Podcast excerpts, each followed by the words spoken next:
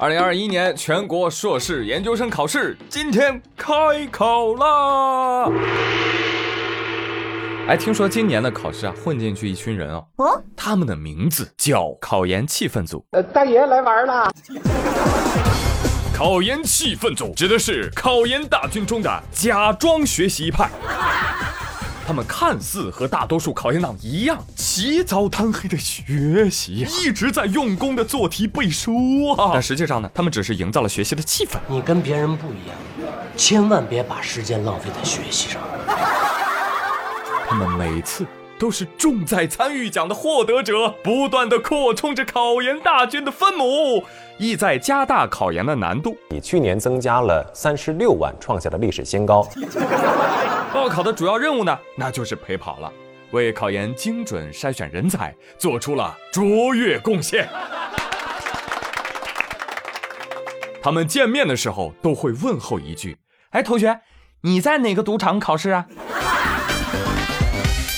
当然我知道啊，参加考研的学生当中有一部分人是很有骨气的，他们喊出了“不做考研气氛组”的口号。他们说。要做就做阅卷组，确实定了。怎么的？你还想带着红笔进考场当场阅卷呢？来，这位同学，把你的卷子拿过来给我看一下。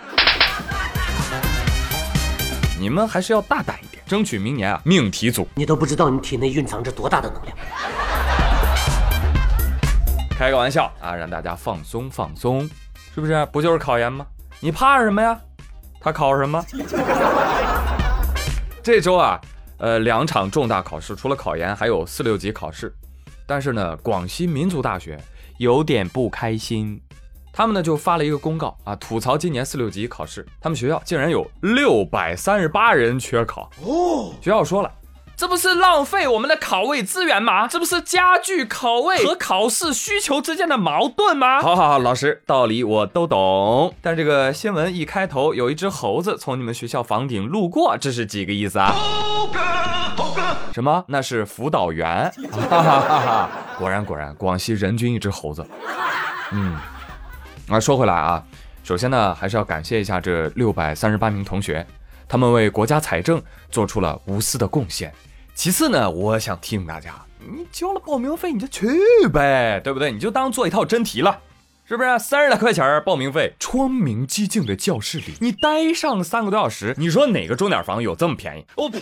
是不是？要会过日子，要会精打细算，要加公众号 API 七五零，这三十块钱你你你拿去，说不定都能买买买了。然后你加这个工号啊，网购下单你别急着结账是吧？链接发给他之后你再下单，你就发现哟有优惠啊！这个淘宝、京东、拼多多、饿了么均可使用。记住公众号 API 七五零。啊，说回来，考试人啊，你们要努力呀，不然以后我跟你讲只能去要饭了。啊，就像这只靠卖萌恰饭的鳄鱼，可吃。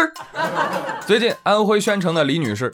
拍一段视频发网上了，嗨，就是李女士每次一在河边洗脸啥的时候，这只野生扬子鳄就跑过来蹲守，仿佛水中一只狗。扬子鳄其实应该是过来有几年了，它在我们家门口已经待了几年了。它就是嗯，有时候就出来觅食嘛，然后有时候会逮一些小鸡吃啊。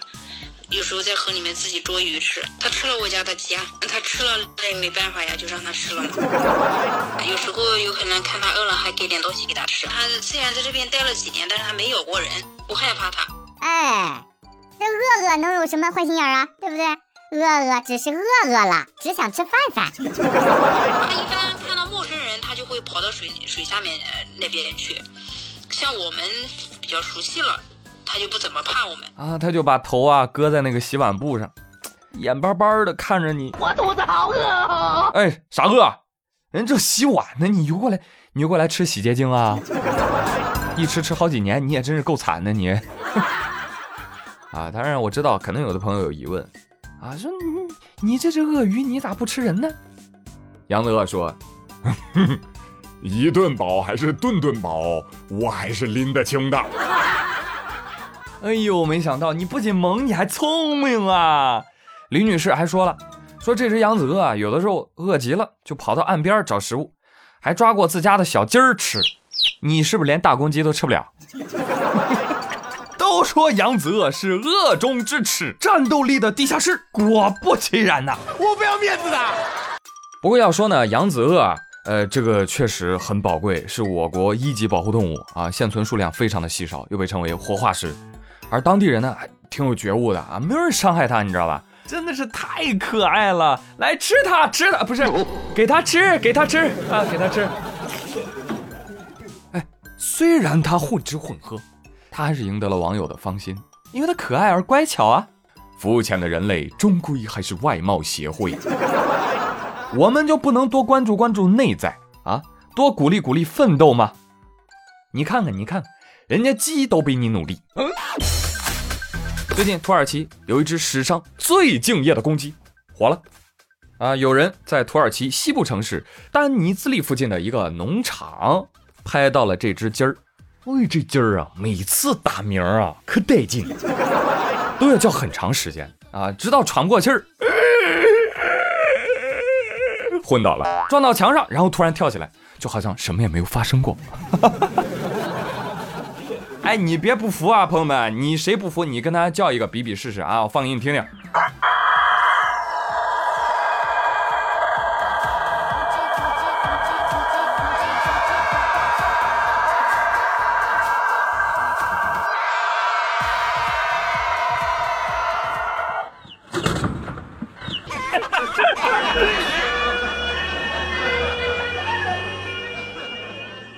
谢谢鸡鸡帮我水了十五秒。好样的，打公鸡，打公鸡，打公鸡都是战斗机，打完鸣我才敢呼吸，给你个敬业福。别笑了啊，这就是在 KTV 里唱死了都要爱的你，这不是玩命呢吗？哎，你们有没有研究过？你说他他为啥会这样呢？小朋友说，可能因为隔壁的鸭子就是不给他鼓掌，就想憋死他。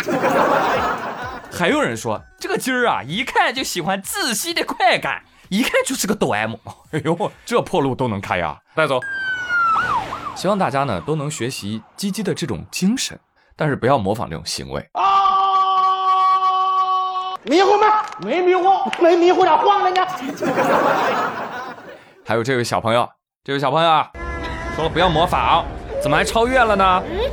我跟你讲，你嚎破喉咙，你爸妈也不会给你买的。你放弃吧。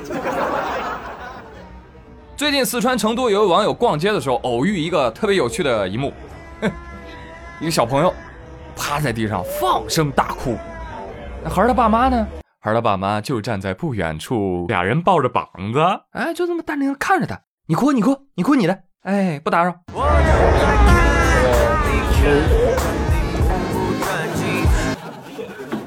这爸妈怎么能这样呢？就看着孩子趴地上哭啊！对呀，你得录像啊！你 等他结婚的时候放给他看。哎，你看旁边不还有奶茶店吗？两位看戏怎么能不喝奶茶呢？对不对？哎，芋泥波波奶茶买一杯啊！哎，孩子一听，他可能就不哭了。妈妈，我要喝奶奶。我觉得大家先不要急着批评哈，您是九零后年轻夫妻为什么不服小孩？为什么？因为自己都是小孩，你知道吧？都是过来人，谁不知道谁呀？是不是？整点新东西，这都是我们当年玩剩下的。再说了，这对夫妻其实已经很温柔了啊！你想当年我爸妈那都干嘛的？那都直接倒数五个数，五、四、三、二、一，点火！哎，搞得跟火箭发射似的。所以你一看，这南方孩子幸福，你不信你去东北问问，东北孩子没一个敢这么干。我给你磕头了，我头都磕出血了，头尼玛都磕没了。好了，本期糗事播报的最后啊，给大家分享一则健康提醒啊。这个前几天国新办发了一份报告啊，叫《中国居民营养与慢性病状况报告》。这个报告显示。中国十八岁及以上居民男性和女性的平均体重分别是六十九点六千克和五十九千克。同时呢，中疾控也提醒大家，百分之五十啊，也就一半中国成年居民超重或者肥胖。没想到吧？你的胖已经被国家发现了。没事啊，换个更大的干饭盆显瘦是吧？但是要提醒女孩子，你发现没有？平均女性的体重是五十九千克，哎，什么好女不过百，不要信这些鬼话。脱离身高谈体重都是耍流氓，好吧？只要健康饮食，多做运动，体重神马的不重要。另外呢，这份报告还披露了十八岁到四十四岁男性和女性的平均身高分别是一米六九和一米五八啊。这个相比于二零一五年啊，这个平均身高都增加了，男生增加了一点二厘米，女生增加了零点八厘米。这个可见啊，营养跟上了，身高就跟上了。以后想要跟小学生打架，有可能一到现场你发现，哎呦，小学生比你都高。哎呀，真的，我给你讲一真人真事儿啊。呃，说有一个网友，他儿子刚六年级，身高已经幺八二了，哈哈。昨天呢，跟同学出去逛街，结果呢，被一个小姐姐追着，小哥哥，小哥哥，加个微信呗。小孩撸起袖子说：“我没有微信，我只有小天才电话手表。”